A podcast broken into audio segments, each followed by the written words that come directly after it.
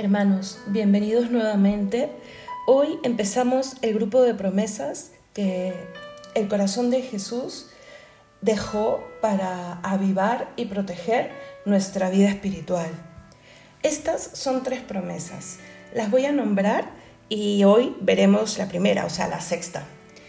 Estas son, dice, los pecadores encontrarán en mi corazón la fuente y el océano infinito de misericordia. La séptima dice, las almas tibias se volverán fervorosas. Y la octava, las almas fervorosas se elevarán a una gran perfección. Está hablando pues de el camino de la vida espiritual, del ascenso de las almas hacia una vida fervorosa, hacia la santidad. Primero habla de la conversión, luego habla de rescatar a las almas que caen en tibieza, las conversas que se enfrían y eh, elevar a la perfección a las almas que han seguido creciendo en la vida espiritual. Bien, yo los animo a ver en estas promesas, en este encuentro con el Sagrado Corazón de Jesús, la mejor arma espiritual, entre comillas, para seguir creciendo, para ahondar, para, como he dicho, ¿no? Eh, alcanzar la meta en el proyecto principal de nuestras vidas. Empecemos por la conversión y eso dice la sexta promesa. La voy a volver a leer. Los pecadores encontrarán en mi corazón la fuente y el océano infinito de misericordia. El amor y la devoción al Sagrado Corazón de Jesús eh, están íntimamente vinculados a la misericordia a la misericordia divina, pues es así, con el tesoro de su perdón, es como nos atrae y da inicio a esta relación de corazón a corazón, de nuestra alma al corazón de Cristo. El Señor irrumpe en nuestra vida con mucha delicadeza y a veces dándole un giro de 180 grados, tomando siempre Él la iniciativa. Y eso es algo que no debemos olvidarnos nunca. Le podemos amar porque Él nos amó primero. Yo quiero eh, que esta cita de venid a mí, los que estáis cansados y agobiados, el venid a mí, resuene profundamente en nuestra alma, no solo en estas tres promesas, sino en todas, pero sobre todo en estas que nos hablan de crecer en la intimidad con Dios. Es justamente de crecer de lo que se trata cuando meditamos estas tres promesas, avanzar, mm, dejarse llevar por Jesucristo, recordando, como lo hemos conversado, que podemos crecer y podemos amar a Dios porque Él ha tomado la iniciativa. No podríamos amarle si Él nos hubiese abajado, nos hubiese hecho hombre, no hubiese asumido el lenguaje del ser humano y la forma de amar del ser humano para que nosotros, movidos por ese amor, nos pongamos en marcha para encontrarle y al haberle encontrado, dejarnos eh, transformar y dejar que la gracia de Dios nos permita crecer. Y en este crecer, la primera etapa será siempre la conversión. El corazón de Jesús promete sacarnos del pecado que es alejamiento, ruptura con Dios. El corazón de Jesús promete tocar nuestra puerta con insistencia para hacernos volver al redil, con una gracia especialísima, porque Él siempre llamará, Él siempre estará ahí para que volvamos. Pero cuando hemos conocido su amor y cuando nos hemos consagrado a Él y cuando hemos asumido esta forma de adorarle, que es la devoción al corazón de Jesús, el corazón de Jesús hará hasta lo imposible para que volvamos al redil. Nosotros debemos dejarnos tocar por Él. Debemos dejar que esa conversión a la que nos llama el mismo Evangelio, San Juan Bautista, el mismo Señor, cuando hablan de convertirnos porque ha llegado el reino, porque ha llegado el Señor, dejar que esta conversión nos mueva, nos ponga en camino, nos haga aceptar a Cristo, que es Él el camino, que querramos amarle como correspondencia a su amor, que sepamos que estamos en camino y que necesitamos ir haciéndonos un poco más como Él y curando todo aquello que nos aleja de Él.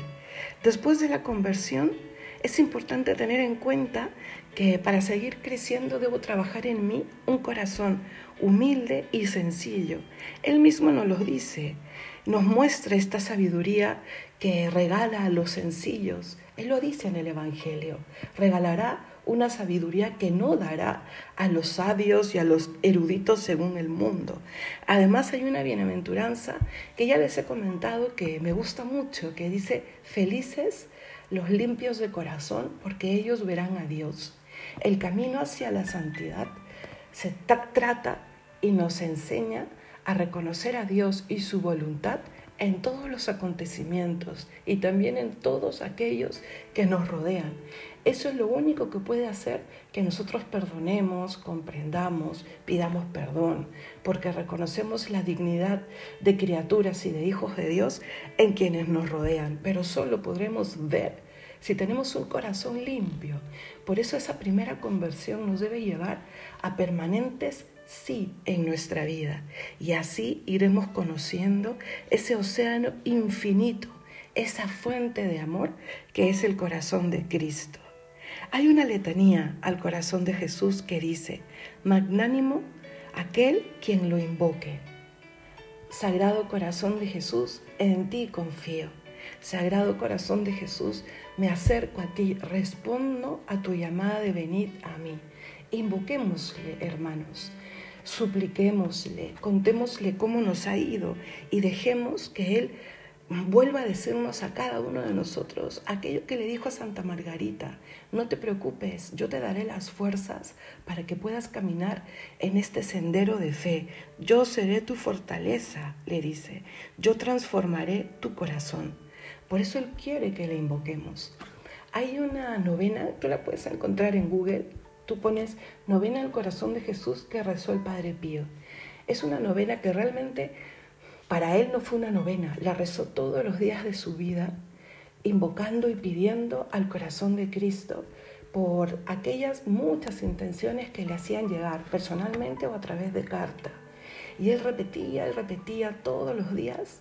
Son tres eh, maneras de pedir que él repite y repite. Luego invoca a San José y termina invocando nuevamente al corazón de Cristo, sabiendo que lo ha escuchado y poniendo nombre propio eh, por aquellos que pedía. Sabemos que el Padre Pío ha hecho grandes milagros, el Señor ha hecho grandes milagros a través de la oración de intercesión del Padre Pío.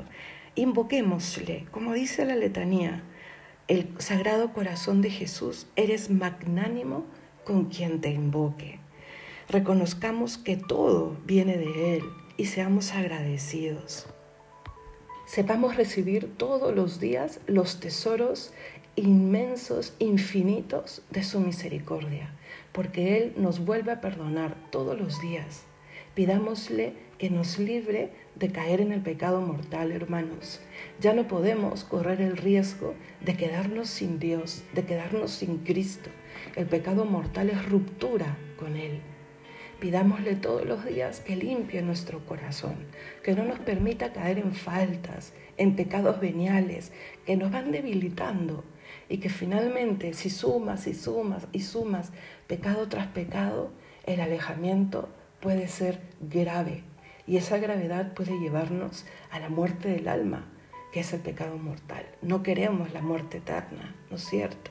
Entonces procuremos la vida sabiendo que Él siempre nos escucha, siempre, sabiendo que Él nos ha prometido estar, sabiendo que Él nos ha prometido acompañarnos en el sufrimiento, transformar nuestra cruz. En ningún momento nos ha dicho que no tendremos cruces, es propio de esta vida, pero con Cristo, con el océano infinito de su amor. Todo ese sufrir se transforma incluso en gozo y en alabanza. Pidamos por nosotros mismos, pidamos por aquellos a, quienes queremos. Digámosle al Señor, por favor, a esta persona, tócale el corazón, porque sabemos que encontrará en tu sagrado corazón la fuente y el océano infinito de tu misericordia. Me gusta hablar de océano infinito, de un mar que no tiene riberas, cuando hablamos de algo referente a Dios, ya sea eh, su misericordia, ya sea su amor, ya sea las gracias de la oración. Nuestro fundador hablaba que la oración es un mar que no tiene riberas. Santa Catalina de Siena creo que fue una de las primeras en hablar con estos signos. Ella decía que Dios era un mar eh, que no tiene riberas y de una infinita profundidad, pero un mar navegable. Y eso es lo maravilloso. El Señor no acaba nunca, pero nos permite estar con Él. Digámosle al Sagrado Corazón de Jesús esa jaculatoria que tanto le gusta. Sagrado Corazón de Jesús, en vos confío.